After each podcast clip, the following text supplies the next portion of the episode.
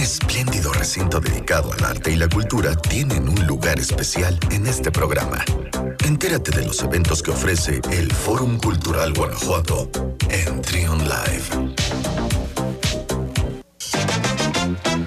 11 de la mañana con 6 minutos, le damos la bienvenida a Carla Trejo Luna, como cada jueves, con la, con la cartelera, con la agenda cultural del Fórum. ¿Cómo estás, Carla? Bienvenida.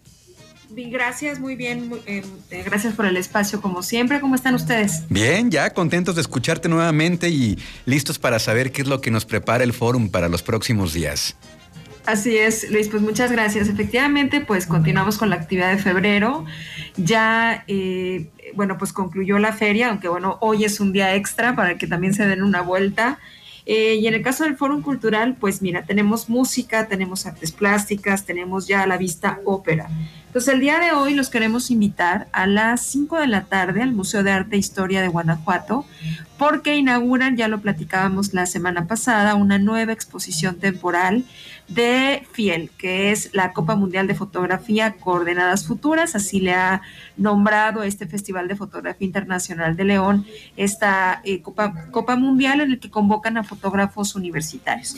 Vamos a ver 30 fotografías de participantes de diferentes nacionalidades y bueno, como toda exposición, sabemos que el día de hoy se inaugura y permanecerá hasta el próximo 17 de abril ahí en el Museo de Arte e Historia de Guanajuato. Están invitados hoy a la inauguración a las 5 y desde luego pues a que la visiten en la en lo que es la llamamos la pérgola o el espacio interior del Museo de Arte e Historia de Guanajuato.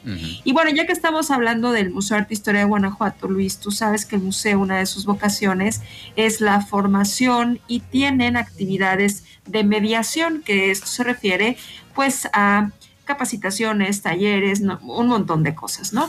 Y este sábado, este sábado 12 de, em, de febrero, van a iniciar con dos talleres que han sido siempre muy eh, de mucho interés para el público. Por un lado, eh, un taller de grabado, eh, técnicas de reproducción gráfica en relieve y hueco. Quien lo va a impartir, pues un gran maestro de este tema que es Alejandro Monte Santa María. Em, Alejandro estará impartiendo este, este taller en, la duración es de 48 horas, de 10 a 2 los sábados. Eh, y también va a iniciar a otro taller también muy, muy bueno, muy lindo, que es mural con mosaico veneciano en su versión 3. Eh, este taller, este, sí, este taller estará impartido por el maestro Eliseo Mijangos, un pues artista guanajuatense experimentado que tiene una gran capacidad pues de de, compartir su, información. Estos talleres tienen costo. Cada uno de los talleres tiene un único pago de 2.600 pesos. Como te comento, es de 10 a 2 y está con una duración de 48 horas cada uno de estos talleres. El taller de educación y mediación del Museo de Arte e Historia de Guanajuato, pues son instalaciones de primer nivel y es modalidad presencial. Ahora es importante aclararlo porque, bueno, hemos estado acostumbrados a la virtualidad en muchos sentidos, ¿no? Entonces, si están interesados en mayor información, detalles, material y demás, pueden comunicarse al Museo de Arte e Historia de Guanajuato de manera directa al 104-1105 o bien en las redes sociales con todo gusto los atenderán nuestros compañeros del Museo de Arte e Historia de Guanajuato. Y bueno, Luis, pues una actividad que, o bueno, un par de actividades para las que todavía nos falta un poquito, pero que pues siempre me gusta adelantarlo porque luego nos ha pasado que se quedan sin boletos y pues dicen, ¿por qué Luis y ah, Carla no, nos avisaron a tiempo? Para que no les Bueno, pues para evitar, para evitar que nos vayan a reclamar, el próximo jueves 17, digo, ese día estaremos seguramente platicando y lo recordaremos, pero ese día estará eh, la Orquesta Sinfónica de la Universidad de Guanajuato en la sala principal del Teatro del Bicentenario. Tienen un concierto con la dirección pues, de su titular, Roberto Beltrán Zavala, y estará también como solista Sara Trubel. Ella es una extraordinaria eh, soprano que la vimos en eh, Don Giovanni en la ópera, si tuvieron oportunidad de verla, pues ella estuvo ahí y nos mostró la gran capacidad vocal que tiene Sara.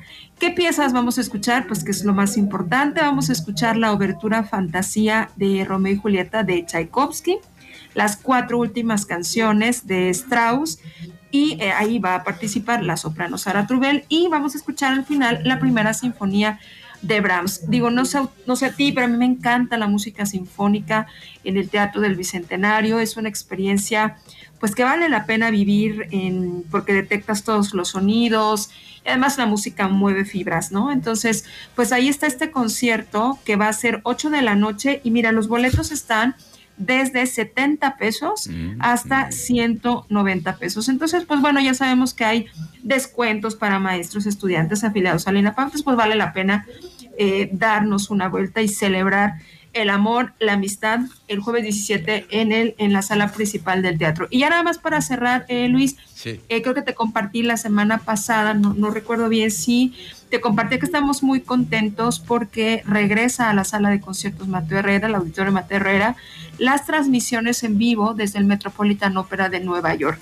Esta casa de ópera es una de las más importantes del mundo y pues luego de un momento difícil, de una pues para todas las artes escénicas de este tema de la pandemia 2020-2021, regresan y ¿qué pasa?